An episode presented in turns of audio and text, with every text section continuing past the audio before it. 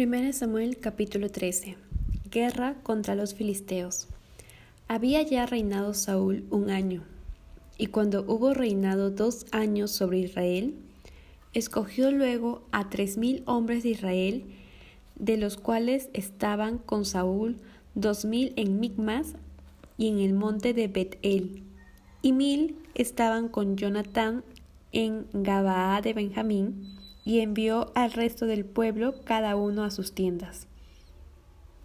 Y Jonatán atacó a la guarnición de los filisteos que había en el collado, y lo oyeron los filisteos, e hizo Saúl tocar trompeta por todo el país, diciendo, Oigan los hebreos. Y todo Israel oyó que se decía, Saúl ha atacado a la guarnición de los filisteos, y también que Israel se había hecho abominable a los filisteos. Y se juntó el pueblo en pos de Saúl en Gilgal. Entonces los filisteos se juntaron para pelear contra Israel. Treinta mil carros, seis mil hombres de a caballo, y pueblo numeroso como la arena que está a la orilla del mar, y subieron y acamparon en Micmas, al oriente de Bet-Aben. Cuando los hombres de Israel vieron que estaban en estrecho, porque el pueblo estaba en aprieto, se escondieron en cuevas, en fosos, en peñascos, en rocas y en cisternas. Y algunos de los hebreos pasaron el Jordán a la tierra de Gad y de Galaad. Pero Saúl permanecía aún en Gilgal y todo el pueblo iba tras él temblando. Y él esperó siete días, conforme al plazo que Samuel había dicho. Pero Samuel no venía a Gilgal y el pueblo se le desertaba. Entonces dijo Saúl, Traedme holocausto y ofrendas de paz, y ofreció él holocausto. Y cuando él acababa de ofrecer el holocausto, he aquí Samuel que venía, y Saúl salió a recibirle para saludarle. Entonces Samuel dijo, ¿Qué has hecho? Y Saúl respondió, porque vi que el pueblo se me desertaba y que tú no venías dentro del plazo señalado, y que los filisteos estaban reunidos en Migmas, me dije, ahora descenderán los filisteos contra mí a Gilgal, y yo no he implorado el favor de Jehová. Me esforcé pues y ofrecí holocausto. Entonces Samuel dijo a Saúl, Locamente has hecho, no guardaste el mandamiento de Jehová tu Dios que él te había ordenado, pues ahora Jehová hubiera confirmado tu reino sobre Israel para siempre. Mas ahora tu reino no será duradero. Jehová se ha buscado un varón conforme a su corazón, al cual Jehová ha designado para que sea príncipe sobre su pueblo, por cuanto tú no has guardado lo que Jehová te mandó. Y levantándose Samuel, subió de Gilgal a Gabaa de Benjamín. Y Saúl contó la gente que se hallaba con él, como seiscientos hombres. Saúl, pues, y Jonatán su hijo, y el pueblo que con ellos se hallaba, se quedaron en Gabaa de Benjamín. Pero los filisteos habían acampado en Micmas. Y salieron merodeadores del campamento de los filisteos en tres escuadrones, un escuadrón marchaba por el camino de Ofra hacia la tierra de Sual. Otro escuadrón marchaba hacia Bet Orón y el tercer escuadrón marchaba hacia la región que mira al valle de Seboín, hacia el desierto. Y en toda la tierra de Israel no se hallaba herrero, porque los filisteos habían dicho, para que los hebreos no hagan espada o lanza por lo cual todos los de Israel tenían que descender a los filisteos para afilar cada uno la reja de su arado, su asadón, su hacha o su hoz. Y el precio era un pim por las rejas de arado y por los asadones, y la tercera parte de un ciclo por afilar las hachas y por componer las aguijadas. Así aconteció que en el día de la batalla no se halló espada ni lanza en mano de ninguno del pueblo que estaba con Saúl y con Jonathan, excepto Saúl y Jonathan su hijo que las tenían. y la guarnición de los filisteos avanzó hasta el paso de Migmas. 1 Samuel capítulo 14. Aconteció un día que Jonathan, hijo de Saúl, dijo a su criado que le traía las armas. Ven y pasemos a la guarnición de los filisteos que está de aquel lado. Y no lo hizo saber a su padre. Y Saúl se hallaba al extremo de Gabaa, debajo de un granado que hay en Migrón, y la gente que estaba con él era como seiscientos hombres. Y Ahías, hijo de Aitop, hermano de Icabob, hijo de Fines, hijo de Li, sacerdote de Jehová en Silo, llevaba el efod, y no sabía el pueblo que Jonathan se hubiese ido. Y entre los desfiladeros por donde Jonathan procuraba pasar a la guarnición de los filisteos, había un peñasco agudo de un lado y otro del otro lado. El uno se llamaba Voces y el otro Sene. Uno de los peñascos estaba situado al norte, hacia Migmas, y el otro al sur, hacia Gabaa. Dijo pues Jonathan a su paje de armas, Ven, pasemos a la guarnición de estos incircuncisos. Quizá haga algo Jehová por nosotros, pues no es difícil para Jehová salvar con muchos o con pocos. Y su paje de armas le respondió, Haz todo lo que tienes en tu corazón. Ve, pues aquí estoy contigo a tu voluntad. Dijo entonces Jonathan, Vamos a pasar a esos hombres y nos mostraremos a ellos. Si nos dijeren así, esperad hasta que lleguemos a vosotros, entonces nos estaremos en nuestro lugar y no subiremos a ellos. Mas si nos dijeren así, subid a nosotros, entonces subiremos, porque Jehová los ha entregado en nuestra mano, y esto nos será por señal. Se mostraron pues ambos a la guarnición de los filisteos, y los filisteos dijeron, He aquí los hebreos que salen de las cavernas donde se habían escondido. Y los hombres de la guarnición respondieron a Jonathan y a su paje de armas, y dijeron, Subid a nosotros y os haremos saber una cosa.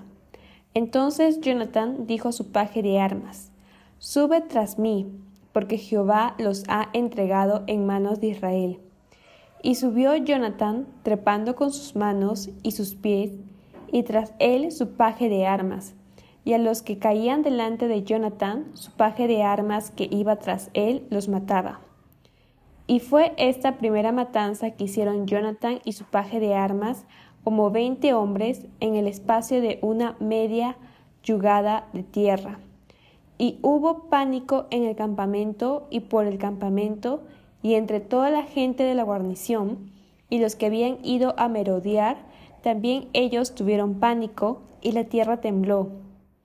Hubo pues gran consternación, y los centinelas de Saúl vieron desde Gabaa de Benjamín cómo la multitud estaba turbada, e iba de un lado a otro, y era deshecha. Entonces Saúl dijo al pueblo que estaba con él, Pasad ahora revista y ved quién se haya ido de los nuestros. Pasaron revista y he aquí que faltaba Jonathan y su paje de armas. Y Saúl dijo a Ahías, Trae el arca de Dios, porque el arca de Dios estaba entonces con los hijos de Israel. Pero aconteció que mientras aún hablaba Saúl con el sacerdote, el arboroto que había en el campamento de los filisteos aumentaba e iba creciendo en gran manera. Entonces dijo Saúl al sacerdote, Detén tu mano. Y juntando Saúl a todo el pueblo que con él estaba, llegaron hasta el lugar de la batalla, y he aquí que la espada de cada uno estaba vuelta contra su compañero, y había gran confusión. Y los hebreos que habían estado con los filisteos de tiempo atrás y habían venido con ellos de los alrededores al campamento, se pusieron también al lado de los israelitas que estaban con Saúl y con Jonathan. Asimismo, todos los israelitas que se habían escondido en el monte de Efraín, oyendo que los filisteos huían, también ellos los persiguieron en aquella batalla. Así salvó Jehová a Israel aquel día, y llegó la batalla hasta Bet Aben. Pero los hombres de Israel fueron puestos en apuro aquel día, porque Saúl había juramentado al pueblo diciendo, Cualquiera que coma pan antes de caer la noche, antes que haya tomado venganza de mis enemigos, sea maldito. Y todo el pueblo no había probado pan. Y todo el pueblo llegó a un bosque, donde había miel en la superficie del campo. Entró pues el pueblo en el bosque, y he aquí que la miel corría. Pero no hubo quien hiciera llegar su mano a su boca, porque el pueblo temía el juramento.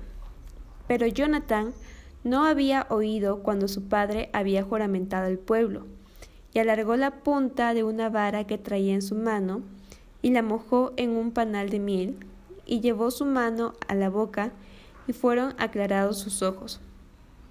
Entonces habló uno del pueblo diciendo, Tu padre ha hecho jurar solemnemente al pueblo diciendo, Maldito sea el hombre que tome hoy alimento, y el pueblo desfallecía. Respondió Jonathan, Mi padre ha turbado el país.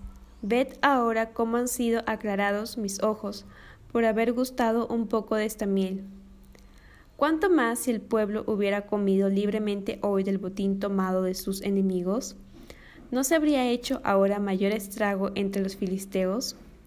E hirieron aquel día a los filisteos desde Migmas hasta Ajalón, pero el pueblo estaba muy cansado. Y se lanzó el pueblo sobre el botín, y tomaron ovejas y vacas y becerros, y los degollaron en el suelo, y el pueblo los comió con sangre. Y le dieron aviso a Saúl diciendo, El pueblo peca contra Jehová, comiendo la carne con la sangre. Y él dijo, Vosotros habéis prevaricado, rodadme ahora acá una piedra grande. Además dijo Saúl, Esparcíos por el pueblo y decidles que me traigan cada uno su vaca y cada cual su oveja, y degollarlas aquí y comed, y no pequéis contra Jehová comiendo la carne con la sangre. Y trajo todo el pueblo cada cual por su mano su vaca aquella noche, y las degollaron allí. Y edificó Saúl altar a Jehová. Este altar fue el primero que edificó a Jehová. Y dijo Saúl, Descendamos de noche contra los filisteos, y los saquearemos hasta la mañana, y no dejaremos de ellos ninguno. Y ellos dijeron, haz lo que bien te pareciere. Dijo luego el sacerdote, acerquémonos aquí a Dios. Y Saúl consultó a Dios, ¿descenderé tras los filisteos? ¿Los entregarás en mano de Israel? Mas Jehová no le dio respuesta aquel día. Entonces dijo Saúl, Venid acá todos los principales del pueblo, y sabed y ved en qué ha consistido este pecado hoy. Porque Vive Jehová que salva a Israel, que aunque fuere en Jonathan mi hijo, de seguro morirá. Y no hubo en todo el pueblo quien le respondiese. Dijo luego a todo Israel, Vosotros estaréis a un lado, y yo y Jonathan mi hijo estaremos al otro lado. Y el pueblo respondió a Saúl, Haz lo que bien te pareciere. Entonces dijo Saúl a Jehová, Dios de Israel, Da suerte perfecta, y la suerte cayó sobre Jonathan y Saúl, y el pueblo salió libre. Y Saúl dijo, Echad suertes entre mí y Jonathan mi hijo, y la suerte cayó sobre Jonathan. Entonces Saúl dijo a Jonathan, Declárame lo que has hecho. Y Jonathan se lo declaró y dijo, Ciertamente gusté un poco de miel con la punta de la vara que traía en mi mano, y he de morir. Y Saúl respondió, Así me haga Dios y aún me añada que sin duda morirás, Jonathan. Entonces el pueblo dijo Saúl, ¿Ha de morir Jonathan el que ha hecho esta grande salvación en Israel? No será así. Vive Jehová, que no ha de caer un cabello de su cabeza en tierra, pues que ha actuado hoy con Dios. Así el pueblo libró de morir a Jonathan. Y Saúl dejó de seguir a los filisteos, y los filisteos se fueron a su lugar. Después de haber tomado posesión del reino de Israel, Saúl hizo guerra a todos sus enemigos en derredor, contra Moab, contra los hijos de Amón, contra Edom, contra los reyes de Soba y contra los filisteos, y a donde quiera que se volvía era vencedor. Y reunió un ejército y derrotó a Amalek y libró a Israel de mano de los que lo saqueaban. Y los hijos de Saúl fueron Jonatán, Isui y Malquisúa. Y los nombres de sus dos hijas eran el de la mayor Merab y el de la menor Mical. Y el nombre de la mujer de Saúl era Ainoam, hija de Ahimaas. Y el nombre del general de su ejército era Abner, hijo de Ner, tío de Saúl. Porque Cis, padre de Saúl, y Ner, padre de Abner, fueron hijos de Abiel. Y hubo guerra encarnizada contra los filisteos todo el tiempo de Saúl, y a todo el que Saúl veía que era hombre esforzado y apto para combatir, lo juntaba consigo.